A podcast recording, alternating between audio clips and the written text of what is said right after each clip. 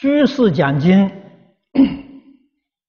身坐后，维那斯呼顶礼法师，这样如法吗？说为了重法，故在台上方便顶呼顶礼法师，但在台下还称某某居士。对的，一点没错。居士身坐讲经，身坐的时候就是法师啊。而实实在在讲呢，这是因为现在大家习惯了，搞成习惯了，习惯错了。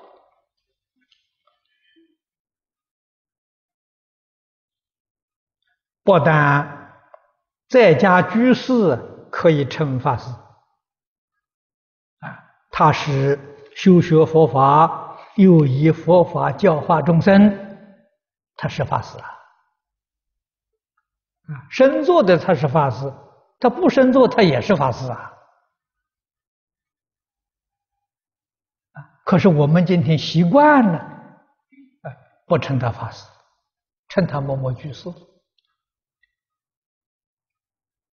啊，这是习俗，并不如法。不但在家人可以称法师，在家人一样称和尚。啊，佛教里面，和尚、法师、阿舍利不分在家出家，不分男女老少。啊，和尚都是印度话嘛，梵语嘛，意思是亲教师，啊，直接教导我，我跟他学，他就是我的和尚，啊，那么用意思来讲呢，他是我的亲教师，我的佛法跟他学的，这个人就是我的和尚，啊，不管他是在家出家，啊，他是男的女的啊。只要我跟他学，他是我的老师。用印度话来说，就是和尚。啊，所以和尚、法师、阿舍利，啊，阿舍利也是老师，他的言行可以做我的榜样，可以做我的模范。啊，这个是没有在家出家称呼的，只有比丘、比丘尼。沙弥、沙弥尼，那决定是出家的，在家人不能成。啊，这个我们常识要懂啊。啊，这是从称呼上说的。礼节平等的恭敬。啊，我们今天在学习讲经，啊，上台的时候都是法师。啊，我们是在学习，啊，特别升大座，啊，大座有这些仪规，啊，从这个右面上，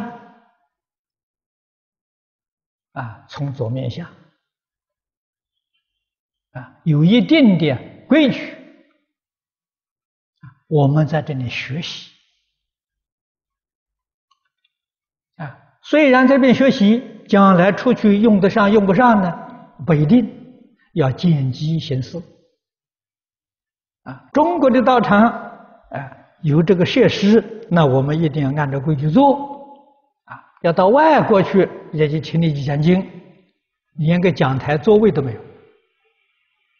啊，外国请你讲经啊，那个讲台，哎，我们旁边那个那个站着的讲台。啊外国的讲台多半就是一个小凳子站着的，你讲的人是站着讲的，啊，他没有座位给你坐的，啊，所以到什么地方，我们恒顺众生，随喜功德，啊，用当地的礼节，当地人就非常欢喜。啊，要用我们佛教这个传统的礼节了，外面人来的时候，他来看戏，来看表演，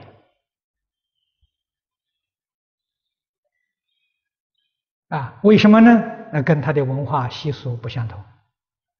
他很不容易接受。啊，所以一定要晓得，佛菩萨弘法利生，他是恒顺众生，随喜功德，所以我们要懂得恒顺众生，要懂得随喜功德。啊，决定没有执着，没有分别。啊，当地人觉得怎么样好就怎么好。啊，一切随顺他们，这个是比较容易接受的。